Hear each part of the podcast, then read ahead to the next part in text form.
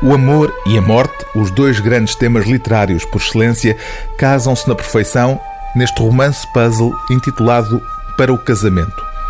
O escritor inglês John Berger, que morreu no ano passado e que tinha apenas um ensaio publicado em Portugal, cruza as vozes de várias personagens nesta história simultaneamente triste e redentora.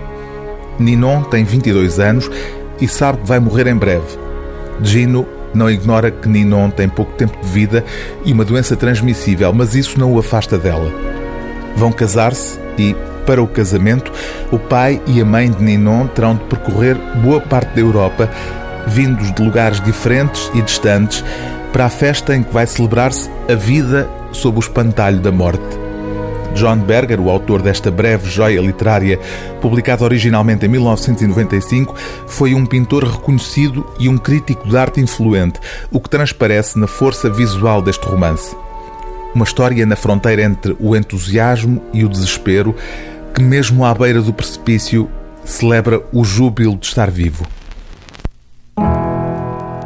Gino pôs música, puxou a cortina de renda sobre a janelinha de madeira e começou a despir-se.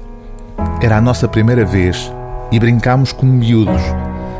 Ele era um homem de pé na borda de um penhasco, a preparar-se para mergulhar, muito concentrado, os joelhos juntos. De vez em quando lançava-me uma olhadela a indicar-me que a proeza seria para mim.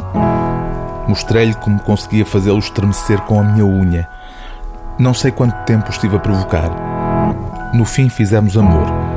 Só me lembro de estar em cima dele e de gritarmos um pelo outro cada vez mais quando de repente ouvi um estalo e uma espécie de silvo como de uma grande árvore a cair e tudo ficou cheio de sol e à luz do sol e de olhos fechados rolei sobre mim mesma.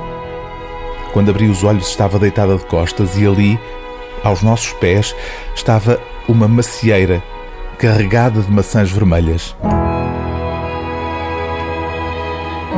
O livro do dia TSF é Para o Casamento, de John Berger, tradução de Luísa Feijó, edição Relógio d'Água.